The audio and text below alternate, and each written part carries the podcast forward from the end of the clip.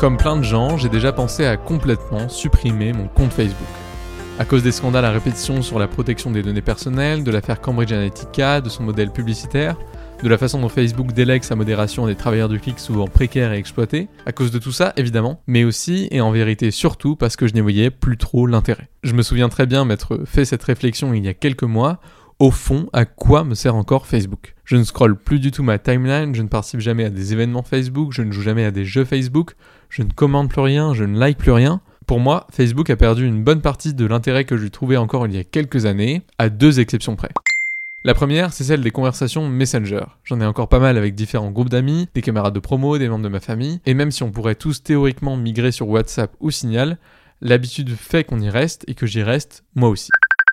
Mais la deuxième chose qui me fait rester sur Facebook, et à vrai dire la plus intéressante pour cet épisode, ce sont les groupes de Nurshi. Les groupes de Nurshi, pour faire simple, ce sont des groupes Facebook sur lesquels des milliers de shiners, donc de Nurshi à l'enfer, se réunissent autour d'un thème avec l'objectif de le tourner en dérision. Ça peut passer par des mèmes, par des questions-réponses, par des extraits de films, de livres, d'annonces, mais l'objectif le plus souvent, disons qu'il est humoristique. Il existe des Nurshi de médecine, des Nurshi de date claqué, des Nurshi de philosophie, des Nurshi de LinkedIn, bref, des Nurshi de tout et n'importe quoi. D'ailleurs, vous pouvez les trouver très facilement à travers une recherche dans la petite barre bleue de Facebook, ou plutôt attendez une quinzaine de minutes avant de faire ça parce que que vous soyez un novice complet en la matière ou au contraire un fin connaisseur d'énergie, cet épisode devrait vous intéresser. C'est parti pour une brève plongée dans l'univers Nurshi.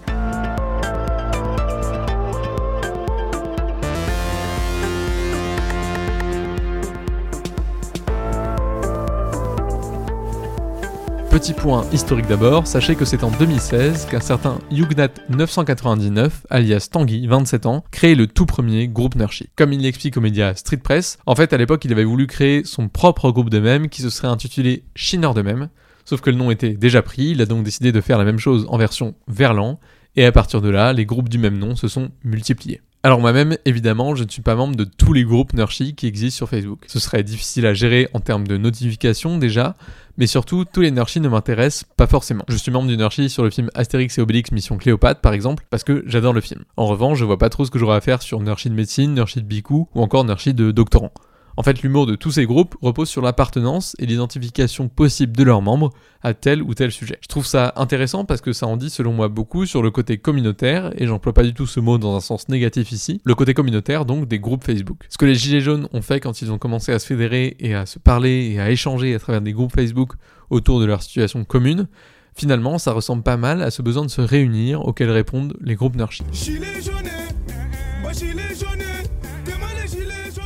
prendre un exemple très concret, on peut évoquer le cas du groupe Nurshi de Top Chef. Comme son nom l'indique, il s'agit d'un groupe humoristique autour de l'émission Top Chef sur M6, une émission de cuisine. Top Chef, nouvelle saison, mercredi 25 janvier sur M6. Pour mieux saisir à la fois l'origine du projet et les innombrables problèmes qu'il génère depuis sa création, je vous propose de laisser la parole à Christo, 30 ans, qui est un ancien cuisinier reconverti dans la fonction publique et qui est surtout le fondateur de ce groupe. Donc la création du Nurshi remonte euh, bah, l'année dernière, en 2020. Euh, je crois que c'était en avril. C'était euh, en bref pour la diffusion de la saison 11 de Top Chef. En fait, il y a eu, euh, il y avait ce candidat euh, qui est Adrien Cachot, donc un excellent cuisinier, vraiment un monstre. Mais voilà, qui, est très particulier. C'est, il a deux tensions, mais il est, il est un peu, il est un peu ailleurs, tout ça. Et, et en fait, ouais, dès les premières secondes où il est apparu à l'écran je me suis dit, oh là là, alors lui, a un potentiel de même à faire avec lui, euh, ce sera génial, quoi. Et euh, pour le coup, ça m'a donné envie et j'ai créé le, le de Top Chef. Alors, l'une des difficultés que vous avez, je crois, c'est autour de la notion de spoil. Parce qu'en fait, à chaque épisode de Top Chef, sur ce groupe Nurshi, euh, quelque part, vous le suivez tout simplement en direct, en tout cas, vous le commentez. Et donc, ça va très vite, et même trop vite pour certaines personnes qui vous reprochent ça, qui vous reprochent en fait de spoiler l'épisode, c'est ça? Alors ouais, les spoils, c'est marrant parce que ça a été quelque chose qui était euh, qui était pas du tout euh, comment dire, euh, c'était pas du tout d'actualité à l'époque quand on n'avait pas énormément de membres. Et c'est quelque chose qui est arrivé récemment avec la, la, saison 12 de Top Chef. Ouais, on s'est retrouvé en fait à avoir des gens qui criaient au spoil tout ça qui bon bah qui en fait n'avaient pas vu l'émission. Donc on s'est aperçu que euh, nos amis, euh, nos amis belges, par exemple, n'ont pas la diffusion de l'émission le même soir que, que nous en France. Donc je crois qu'en nous en France c'est diffusé le mercredi et je crois qu'en Belgique c'est diffusé le lundi suivant. Ces membres-là se retrouvent en fait à voir passer des publications bah, qui forcément vont traiter de l'émission et euh, des choses qu'ils n'ont pas encore vues. Donc on a fait un peu de pédagogie au début, on a fait des publications disant aux gens arrêtez de vous plaindre, euh, euh, vous regardez, vous, suivez un groupe d'émissions télé, vous allez forcément vous faire spoiler. Donc on a dit aux gens, soit vous mutez le, groupe, parce qu'il y a la possibilité de cacher les publications du groupe temporairement, on leur a dit soit vous faites ça et à la fin on en avait marre on, disait aux gens soit vous faites ça soit vous vous barrez quoi. Parce que euh, au final on en était arrivé à euh, ben, muter les personnes euh, qui criaient au spoil en fait on a fait une publication en leur disant arrêtez de nous saouler avec ça. On a compris sauf que on est 20 000 membres et on va pas on va pas tout mettre en pause pour quelques membres qui peuvent pas suivre en direct on est désolé pour vous mais ça marche pas comme ça quoi on le comprend à travers le témoignage de Christo, en fait une fois qu'on a créé son Urshi sur un sujet qu'on aime bien, c'est le début d'une longue série de casse-têtes. Il faut définir des règles, faire en sorte qu'elles soient respectées par tout le monde, choisir des critères plus ou moins précis sur les capacités d'accueil du groupe, et surtout il faut passer à l'action et modérer tout le contenu posté sur le groupe dont on est responsable. Je crois que c'est le bon moment pour rappeler que tout ça reste quand même sous la houlette de Facebook, qui peut choisir à tout moment de littéralement changer les règles du jeu. On peut dire que j'ai un masque Zuckerberg que je ne sais pas si vous vous en souvenez, mais au printemps 2019, par exemple, de nombreux groupes Facebook, y compris des groupes de étaient passés du statut de fermé à celui de secret, c'est-à-dire qu'ils n'apparaissaient plus dans le moteur de recherche de la plateforme et que plus personne ne pouvait donc demander à en devenir membre. Ah, Par la suite, Facebook avait reconnu une erreur de modération, mais en fait la plupart du temps sur l'Energy, ce sont surtout les bénévoles qui gèrent la modération quotidienne du groupe. Il peut s'agir soit des créateurs du groupe, soit des administrateurs nommés par les créateurs du groupe envers lesquels ils ont donc confiance, par exemple parce qu'ils voient qu'ils ont été particulièrement actifs ou particulièrement bienveillants par le passé. Or tout ça, ça ressemble beaucoup à un vrai travail à part entière, ce qui pose pas mal de questions. Pour vous donner une idée de tout ce que ça implique, je vous propose d'écouter le témoignage de Julia, qui est modératrice sur le groupe Nurshi de Le Bon Coin. Je lui ai demandé en quoi consistait concrètement son rôle. Euh, bah, je vais en premier lieu valider les gens qui veulent rentrer sur Nurshi. Donc parce que sur Nurshi, à la différence, je pense, de pas mal d'autres groupes Facebook, on filtre énormément euh, qui rentrent. Euh, donc euh, pour rentrer sur Nurshi de Le Bon Coin, il va falloir donner un mot de passe qui est dans les règles d'utilisation du, d'une archi euh, qui est rien de sorcier hein, c'est juste euh, pour être sûr que bah, les gens lisent bien qu'il faut pas être euh, raciste homophobe sexiste et, être un humain décent on va dire. Il y a au moins une centaine de demandes par jour je pense facilement à valider. Et après valider aussi les publications. Donc pareil pour pas que ça parte en live on filtre. Donc parce qu'aussi enfin très rapidement, en fait, il y a eu des débordements, euh, euh, à la fois des gens qui essayaient de vendre, euh, je sais pas, de la weed ou des choses comme ça, et, et à la fois des gens qui publiaient des choses à caractère sexuel, enfin, plus ou moins, c'est-à-dire que parfois ça restait dans le cadre d'une d'une d'une annonce sur le bon coin. Donc ah oui parce que donc, pour expliquer la, la, particularité un peu de mon archi, c'est qu'on publie pas trop de mèmes, c'est hyper rare. Euh, c'est surtout des annonces chinées, enfin chinées sur le bon coin euh, qui euh, qui sont un peu insolites. Et tu fais ça quand concrètement du coup en fait parce que tu as un travail à côté et donc euh, ça c'est bénévole. Mais donc, euh, quand est-ce que tu trouves le temps, en fait, de, de, faire tout ça, tout simplement? Euh, En vrai, je valide les, les, adhésions quand je suis sur mes toilettes. Hein, donc, c'est comme tout le monde. c'est un peu les, les, usages un peu automatiques de, des réseaux sociaux. Et au final, ça, ça rentre dans un truc où tu penses plus du tout, quoi ça, ça s'ajoute aux autres usages, euh, liker les publications, partager, euh, je sais pas, euh, parler avec avec des gens sur des conversations. Il n'y a pas de ouais, ça s'additionne à, tout le reste et il n'y a pas de séparation. Donc non, il n'y a pas de vacances non plus. Bah, il y a des fois où on arrive claquer nos journées et on a juste envie de dire à tout le monde, bah. Calmez-vous, nous aussi on a un boulot, nous aussi on est fatigué, nous aussi, voilà. Donc ouais, ouais, c'est clairement, ça peut être un job à part entière. Après, pas avec une communauté encore enfin si petite entre guillemets, je pense qu'il y a des influenceurs ou des gens comme ça qui ont besoin de beaucoup plus de, modération que nous, quoi. Euh, après, moi, je veux bien le faire et, euh, et donc j'accepte et c'est pas un problème, mais, mais oui, des fois, ça, ça, peut être une charge aussi, malgré tout. Voilà pour le témoignage de Julia. Pour revenir à une des questions que je me posais en introduction de cet épisode, je me demande si, au vu de tout ce qu'on vient d'entendre en termes de vitalité, de débat, de rire, bref, de tout ce que l'énergie génère comme source d'intérêt, bah, je me demande si c'est pas l'une des raisons pour lesquelles beaucoup de gens restent comme moi sur Facebook. Pas forcément pour l'énergie en eux-mêmes, mais encore une fois pour cette idée de groupe sur lequel on peut se réunir autour d'un sujet commun, échanger avec des gens qui nous comprennent dans une atmosphère de relative bienveillance.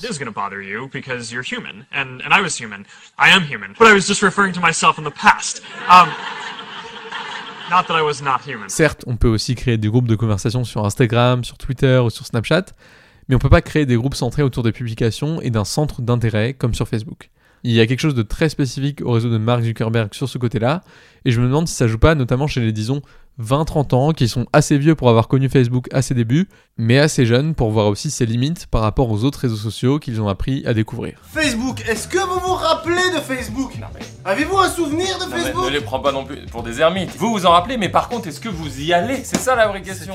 Contrairement aux plus jeunes qui ne semblent même plus du tout s'inscrire sur Facebook, cette génération des gens nés entre 1990 et 2000 en gros, est peut-être la dernière à rester sur Facebook grâce entre autres évidemment Ownership. En tout cas, on va dire que c'est mon hypothèse. Quand on compare cette hypothèse aux statistiques d'ailleurs, on se rend compte qu'elle tient plutôt la route, puisqu'au niveau de l'âge, on estime que 25% de l'audience est âgée de 18 à 24 ans sur Facebook, que 32% des utilisateurs ont un âge compris entre 25 et 34 ans, et que 26% composent la tranche d'âge qui va de 35 à 54 ans. En gros, ce sont les 25-34 ans qui sont les plus présents sur le réseau, et ce sont sans doute eux qui ont aussi le plus envie de réfléchir de façon ironique, détournée, ou en tout cas décalée au monde qui les entoure. Car au-delà des nurseries de Date de Bon Coin ou de Top Chef qu'on a évoqués, en France, il existe pas mal de nurseries à connotation philosophique, sociologique, voire politique. Prenons l'exemple d'un nursery pas comme les autres qui s'appelle Nursery de pays surdéveloppés et dont je laisse son créateur, Harald, un fin connaisseur nurseries, nous raconter l'histoire. Euh, donc j'ai 24 ans.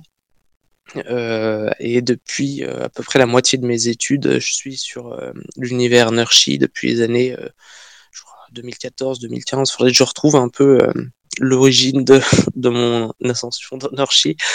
Et j'ai créé donc un autre groupe qui est aussi progressiste, c'est euh, Nurshi de pays surdéveloppés qui est euh, donc un groupe que j'ai créé, lui, je pense, dans les six mois avant le confinement, qui a passé beaucoup de temps euh, sans membres et qui a ensuite, à un moment, évolué pendant le confinement, a explosé, comme je pense plein de choses pendant le confinement. Donc l'objectif de Nurship Pays Surdéveloppés, c'était un peu de regrouper tout ce qu'on trouve autour de nous euh, qui, euh, qui montre qu'on est un peu allé trop loin, quoi. Qu'on qu'on qu'on a passé l'étape où, en fait, on monte un escalier, mais au fait, on se rend compte qu'il n'y a rien en haut, quoi. Et on continue à monter, à monter, à monter, et à chaque fois, on a un échelon de plus de confort ou de, de, plaisir euh, qui simplement nous fait nous, nous dire merde, est-ce qu'on n'a pas, est-ce qu'on n'a pas déconné à un moment, est-ce qu'on a vraiment besoin d'un spray dégivrant l'hiver pour gagner deux minutes au lieu de passer de l'eau chaude sur notre pare-brise? Ce qui est marrant dans ce groupe-là, c'est vraiment de prendre un objet qu'on utilise un peu tout le temps, ou un objet qui vient d'être créé, qui est du- d'usage commun, et au fait de le mettre un peu hors situation, juste le, le, le mettre en photo à part dans un groupe dédié, et au fait donc de poser la question juste à travers sa présence sur Nurship PICR développé, de bon, est-ce que cet objet c'est pas allé trop loin aussi? Mhm. Et, et pourquoi tout ça, ça passe selon toi par l'humour en fait? Pourquoi ce besoin d'entamer sur Facebook une réflexion via des mèmes, via de l'humour en fait? Euh, l'humour en général, c'est quand même un des meilleurs, une, des meilleures façons de faire passer des messages et d'arriver à changer les choses en tant que telles. Et c'est clair que les nurchis en général, ils ont profondément et tous, mais politisés et ils ont quand même, en fonction de leur modération et en fonction de, du contenu qu'ils veulent promouvoir, une, un certain type de membres et un certain type d'admin en, en termes de direction politique. La présence de ce groupe-là sur Nurshi, c'était aussi de créer donc un peu une mouvance francophone dans ces problématiques-là de questionnement sur le capitalisme et sur la croissance en général. Parce que, euh, parce que je pense qu'il y en a besoin, quoi. Il y a, il y a, pour, pour nos parents, il y a un salon Prime Vert à Lyon qui a lieu chaque année, qui questionne donc le développement, les, qui, à travers des conférences, à travers... Mais pour nous, jeunes, est-ce qu'il y a vraiment quelque chose? La question, c'est une bonne question, et voilà, je, je, je, pensais pas, et donc euh, la preuve en est que le groupe a eu du succès et regroupe maintenant, euh, je crois, 40, 40 000 membres, quelque chose comme ça. Et donc euh, la preuve en est que je pense qu'il y a beaucoup de personnes qui veulent rire de ça et qui veulent se questionner sur ça quoi. Voilà pour la belle histoire et les dilemmes du Nurshi de pays surdéveloppés. Et vous, vous en pensez quoi? Est-ce que les groupes Nurshi sont aussi la dernière raison qui vous pousse à rester sur Facebook? Est-ce que vous connaissiez déjà tout cet univers avant cet épisode? N'hésitez pas à nous le faire savoir parce que le sujet nous intéresse beaucoup et qu'il n'est pas exclu qu'on revienne dessus prochainement en fonction des évolutions de nos pratiques numériques. Merci de nous avoir écoutés. Comme d'habitude, n'hésitez pas à nous faire part de vos témoignages, de vos retours, de vos critiques. En attendant, nos 5 épisodes de cette deuxième saison de mise à jour sont déjà disponibles. Vous pouvez les télécharger sur Apple Podcasts, Spotify, Deezer ou sur n'importe quelle autre application. Là encore, n'hésitez pas à vous abonner au fil de ce podcast, à le partager, à le commenter et à en parler autour de vous. Un grand merci pour votre écoute et restez avec nous pour notre épisode 3 dans lequel on vous parle tout de suite de seniors et de jeux en ligne.